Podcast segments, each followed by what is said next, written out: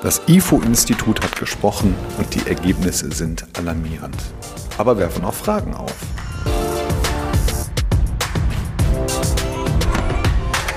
Willkommen zum Game Changer Podcast. Heute möchte ich meine Gedanken zu den vom IFO-Institut genannten Kündigungswellen in Deutschland mitteilen. Vor einigen Tagen hat das IFO-Institut mitgeteilt, dass wahrscheinlich jedes vierte Unternehmen plant, Mitarbeiterinnen und Mitarbeiter zu entlassen. Das hat natürlich etwas mit den gestiegenen Energiepreisen zu tun.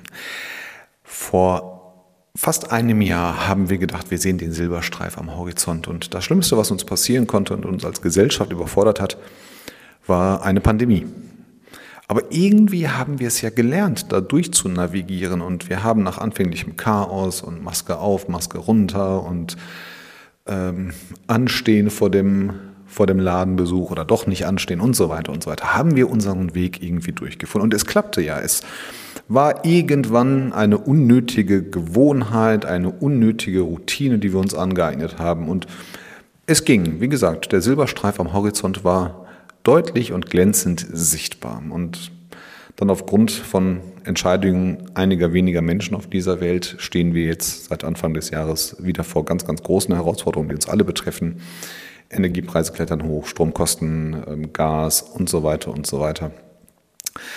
Ist nicht einfach, müssen wir, glaube ich, nicht drüber sprechen und ich bin kein Energieexperte ähm, und schon gar kein Politiker, der jetzt sagt, ähm, das ist alles hausgemacht oder nicht. Das, mir geht es gar nicht darum. Mir geht es darum, dass natürlich solche Sachen Unternehmen belasten. Und am Ende des Tages führt es dazu, dass Unternehmen ihre Mitarbeiter entlassen, weil sie Kosten sparen möchten.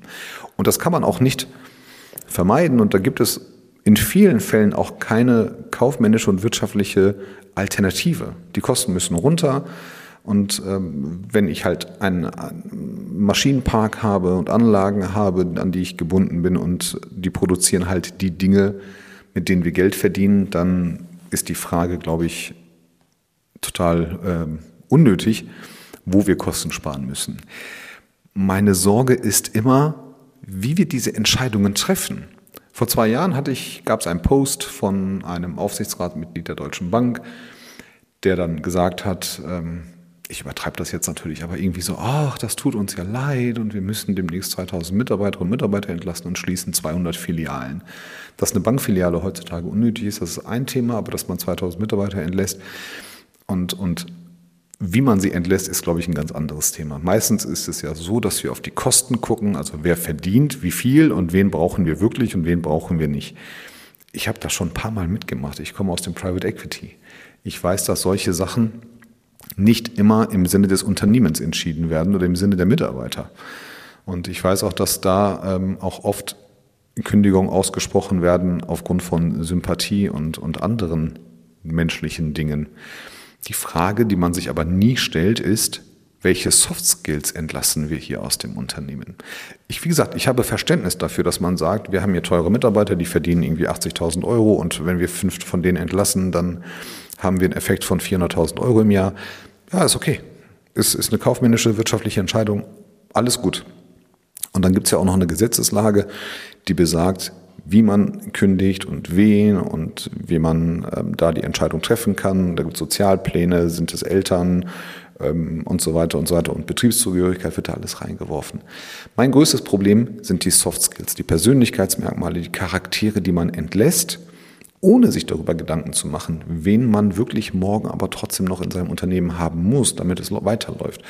Und es ist immer wieder passiert, dass Mitarbeiterinnen und Mitarbeiter entlassen wurden, und man festgestellt hat, oh verdammt, das war ja eine Mitarbeiterin, die von allen viel mehr geschätzt und, und gemocht wurde, als, als wir gedacht haben. Und irgendwie funktioniert dieses Team jetzt nicht mehr, weil, weil ein Puzzleteil fehlt. Oder, oder am nächsten Tag äh, entstehen neue Herausforderungen, neue Projekte und die Eigenschaften, die wir für die, für die Lösung dieses Problems brauchen, die sind ja mit dem Herrn Meier gegangen. Den haben wir ja dummerweise gestern entlassen, weil der 80.000 verdient hat und irgendeiner gesagt hat, den brauchen wir hier nicht. Jetzt kann man natürlich sagen, ja, wenn es danach geht, hat ja jeder irgendwelche Eigenschaften, die wir im Unternehmen brauchen. Das Ding ist, die wenigsten Mitarbeiter haben Gelegenheit gehabt, ihren kompletten Charakter und ihre Persönlichkeit mitzuteilen und unter Beweis zu stellen. Das heißt, die Menschen haben selten all das gezeigt, was eine Führungskraft sehen müsste. Sie haben das meistens ihren Teammitgliedern gezeigt, ihren Kolleginnen, ihren Kollegen. Und es entstehen Dynamiken, es entstehen Strömungen innerhalb von Teams. Und nicht immer sind die höchsten oder, oder in der Hierarchiestufe am höchsten angesiedelten Mitarbeiterinnen und Mitarbeiter die Leistungsträger. Es gibt auch eine Performance außerhalb der Wirtschaftlichkeit. Es gibt eine emotionale Performance, eine Zugehörigkeitsperformance. Ähm, ich hatte mal, wir hatten mal eine gute Seele bei der allerersten Bank, bei der ich gearbeitet habe. Ihr Name war Katrin. Katrin war nicht studiert, hatte keine Ausbildung, war eine Mitarbeiterin von fast Tag eins und natürlich kamen jeden Tag neue Mitarbeiterinnen und Mitarbeiter dazu und die sind auch alle sehr schnell aufgestiegen und haben ihren Aufgabenbereich und ihren Verantwortungsbereich ausgedehnt. Katrin ist immer dort geblieben, wo sie war.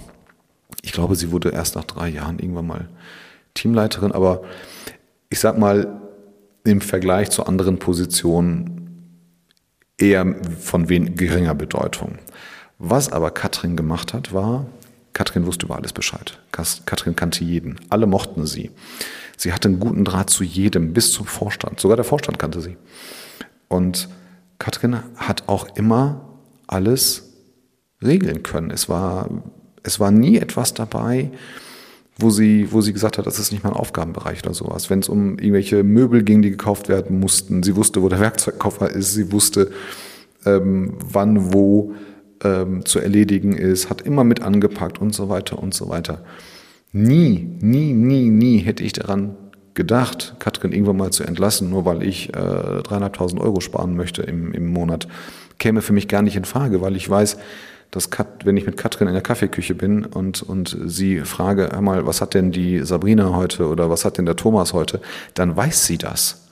Und vielleicht sagen die mir das nicht, aber sie weiß das. Oder sie kam von sich aus und sagt, hey Teuger, ich muss dir mal sagen, also die Sabrina bei dir im Team, ne, der geht's gerade nicht so gut.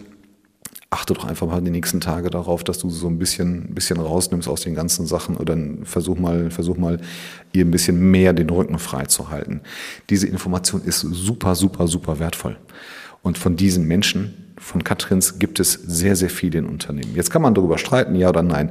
Mein Punkt ist, wir müssen, wenn wir Mitarbeiterinnen und Mitarbeiter entlassen, uns darüber Gedanken machen, welche Emotionen mit diesen Mitarbeitern gehen, die wir aber brauchen, um weiterhin vor allen Dingen in so herausfordernden Zeiten wie einer Kündigungswelle, einer Energiekrise und so weiter, äh, trotzdem erfolgreich zu sein. Und wir müssen den Mitarbeiterinnen und Mitarbeitern das auch mitteilen. Wir müssen, wir sollten ihnen mitteilen, auf welcher Grundlage wir solche Entscheidungen treffen, warum wir uns dazu entschieden haben. Und ich finde es immer sehr, sehr schlimm, wenn man sich trennt und obwohl die Entscheidung getroffen ist, vorher schon getroffen ist, danach zu sprechen. Es ist nicht immer angenehm, ja, und ich bin sehr, sehr froh, dass ich sehr wenig in meinem Leben kündigen musste. Ähm, und ich habe das einmal, nee, zweimal habe ich das vorher gemacht. Ich habe vorher entschieden und habe danach das Gespräch gesucht und habe dann irgendwann gesagt, das ist eigentlich der falsche Weg. Wir müssen erstmal gemeinsam sprechen, also Team aufklären, Mitarbeiterinnen und Mitarbeiter aufklären, ähm, wie die Situation ist. Wir haben das aber auch schon gehabt ähm, und, und auch beobachtet, dass, dass dann Ideen kommen, wo man sagt, ja gut, dann müssen wir vielleicht doch gar nicht so viel Geld sparen, ähm, weil, wir, weil wir das anderweitig machen können. In der Pandemie hat es ja auch geklappt, Gehaltskürzungen. Ähm, Leute haben auf Gehalt verzichtet und so weiter und so weiter. Es gibt halt öfter Alternativen als die reine, nackte, kalte Kündigung. Es gibt, ähm, es gibt eine emotionale Verpflichtung einem Team gegenüber oder Mitarbeiterinnen und Mitarbeitern gegenüber, die morgen auch noch im Unternehmen bleiben. Und wenn man aus einem Team ein, ein Organ, ein Teil herausreißt, das ist wie bei einem Körper, wenn man den, das, das Organ entfernt, das funkt, dann funktioniert das nicht mehr. Wir können mit einer Niere weniger leben. Ja, natürlich. Wir können auch mit einem Lungenflügel weniger leben. Wir können auch mit, mit einem Finger oder einem Arm weniger können wir leben. Aber es ist nie so, wie es wäre, wenn, wenn alles dran wäre.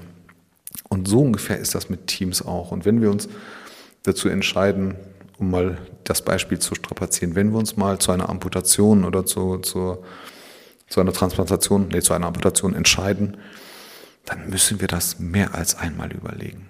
Wirklich, also finde ich, finde ich mal sehr schlimm und, und ich habe da selber keine Lösung, aber ich habe das immer beobachtet. Jedes Mal, egal ob es die Deutsche Bank ist oder runter auf Karl-Heinz Mayer mit seinen zwölf Mitarbeitern, immer wurde eine Entscheidung getroffen, rein gesetzt nach gesetzlichen Vorgaben und wirtschaftlichen Komponenten. Und kurz danach wurde festgestellt, verdammt, die Emotionen sind nicht da, die, die, die, die, Persönlichkeit ist nicht da, die wir brauchen. Äh, am nächsten Tag kommt ein neues Projekt und man stellt fest, äh, wir brauchen empathische Leute, die analytisch sind und so weiter und so weiter. Und das ist halt fatal. Das kannst du dir danach nicht mehr einkaufen. Viel schlimmer, wenn du es als Unternehmer versuchst, am nächsten Tag oder nach einer Woche, nach einem Monat wieder einzukaufen, indem du einen neuen Mitarbeiter holst, dann sagt das bestehende Team, hör mal, wir hatten gestern eine Katrin, die kan kennt, kannte uns alle. Und jetzt holst du hier jemanden neuen rein, das hätten wir uns auch sparen können. Denk mal drüber nach. Wie gesagt, ich habe auch noch nicht die Lösung. Ich finde aber, dass wir uns viel früher die Gedanken über die Soft Skills machen müssen von, von Menschen und, und auch die Weitsicht haben müssen, darüber nachzudenken, welche Soft Skills wir brauchen. Und am Ende, natürlich gibt es Momente, wo wir uns definitiv trennen werden. Und dieses Jahr sehr häufig. Ähm, aber vielleicht müssen wir halt vorher damit anfangen. Vielleicht müssen wir im Recruiting schon anfangen, viel mehr auf die Soft Skills zu achten, dass wir sagen, wen holen wir uns mit welchen Merkmalen rein, der uns über die gesamte Distanz begleiten kann mit seinen Fähigkeiten.